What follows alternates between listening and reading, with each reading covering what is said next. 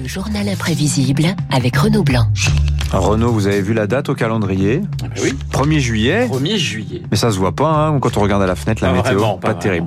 Bon, vous nous proposez un journal totalement imprévisible puisque vous avez décidé de le consacrer au septième mois de l'année, juillet, symbole des vacances, d'exploits sportifs, de culture et de phrases historiques. Et on va commencer justement avec l'histoire et ces deux phrases prononcées en juillet, petit indice.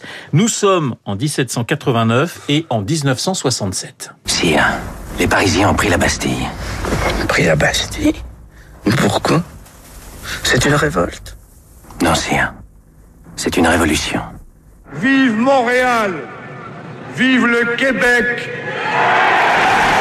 Vive le Québec libre Louis XVI qui apprend la prise de la Bastille de la bouche du duc de la Rochefoucauld-Liancourt et De Gaulle qui se lâche à Montréal, une révolution et une bombe diplomatique. Mais Dimitri, la plus célèbre phrase prononcée Ah oui. au mois de juillet, elle l'a été prononcée justement à 380 000 kilomètres de la Terre. One small step for man, one giant leap for mankind. Un petit pas pour l'homme, un pas de géant pour l'humanité.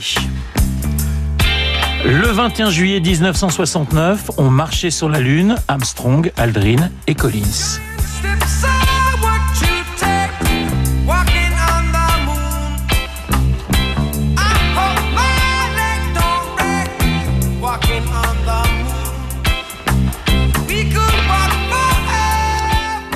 Retour sur Terre avec les vacances des juilletistes. Dès aujourd'hui, sur les chaînes d'infos, vous aurez ce type de reportage. On y parlera embouteillage, bison et bouchons. C'est le premier gros week-end de départ en vacances et du monde attendu euh, sur les routes. On va découvrir le trafic en temps réel. Vous le voyez, pour l'instant, ça roule euh, pas mal, un petit peu de bouchons. Sachez que juillet est désormais le troisième mois de l'année en termes de nombre de vacanciers, devancé par août, mais aussi par septembre depuis peu. Ce qui, change, ce qui ne change pas, en revanche, c'est la destination.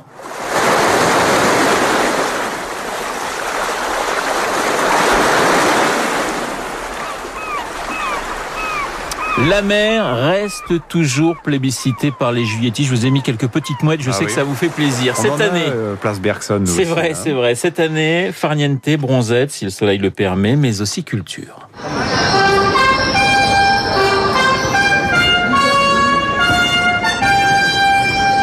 Les fameuses trompettes qui annoncent le début des pièces de théâtre à Avignon composées par Maurice Jarre. Le festival d'Avignon débutera le lundi 5 juillet, se tiendra jusqu'au 25 du théâtre, mais pas que.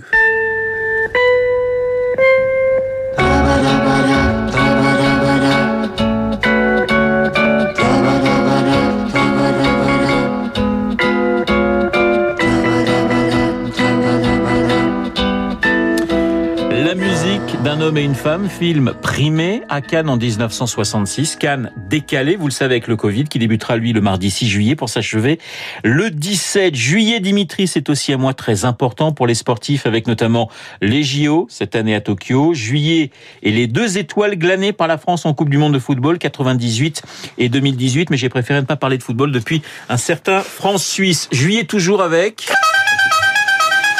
le Tour de France. Ambiance, ambiance retrouvée hein, au bord des routes, ce qui n'avait pas été le cas en septembre dernier avec une grande boucle également décalée à cause de l'épidémie. Dernier Français vainqueur, Dimitri. Dernier Français vainqueur. Bernard Hinault, Bernard 85. Et c'était l'équipe de Bernard Tapie. Et c'était l'équipe de Ah, Bernard oui. Tapie. La vie claire, c'est ça? La vie claire, la voix du champion français. Il me reste mes deux jambes, mes deux bras, alors je pense que c'est le plus important. Disons que Steve, il, emmenait le sprint. Et moi, j'étais pour aller dans le sprint avec, avec Steve. Et il y a un coureur qui est arrivé sur le côté. Gamel. Gamel Bernardino qui lors de la 14e étape entre Autran et Saint-Etienne avait chuté, se cassant le nez, ce qui ne l'avait pas empêché de gagner le tour pour la cinquième fois. On attend toujours son successeur. Ah Laurent Fignon, 89, c'était pas loin. hein. Euh, Laurent Fignon, c'était à 8 secondes près, Ouais. c'est vrai. Vous êtes peut-être en train de faire vos valises, vous rêvez de soleil et de liberté. On va se quitter avec National 7, la route symbole des vacances. Et même si vous ne partez qu'en août ou en septembre, ces quelques notes ne peuvent que vous faire du bien. National 7. Il faut l'apprendre qu'on aille à Rome à 7. Que l'on soit de 3, 4, 5, 6 ou 7. C'est une route qui fait recette. Route des vacances. Qui traverse la Bourgogne et la Provence. Qui fait de Paris un petit faubourg de Valence. Et la banlieue de Saint-Paul de Vence. Le ciel d'été remplit nos cœurs de sa lucidité, chasse les aigreurs et les acidités qui font le malheur des grandes cités.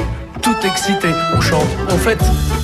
Sans Severino sur Radio Classique. Oui, bah, ça change un petit peu de Ah oui, non, c'est voilà. toujours super agréable. Et tiens, la Nationale 7, peut-être bientôt la descendrez-vous en R5 électrique Renault au menu. R5 électrique. J'ai passé le permis de conduire sur une R5, mais Ah elle n'était ouais. pas électrique à l'époque. Et la 4L Non, si vous Ah si, si, j'ai conduit une 4L. J'ai ma première voiture, c'était une 2 chevaux, si vous voulez tout savoir. Eh ben la 4L bientôt elle aussi, elle sera électrique rétro future, c'est l'avenir de Renault, on en parle avec David Barou, le décryptage.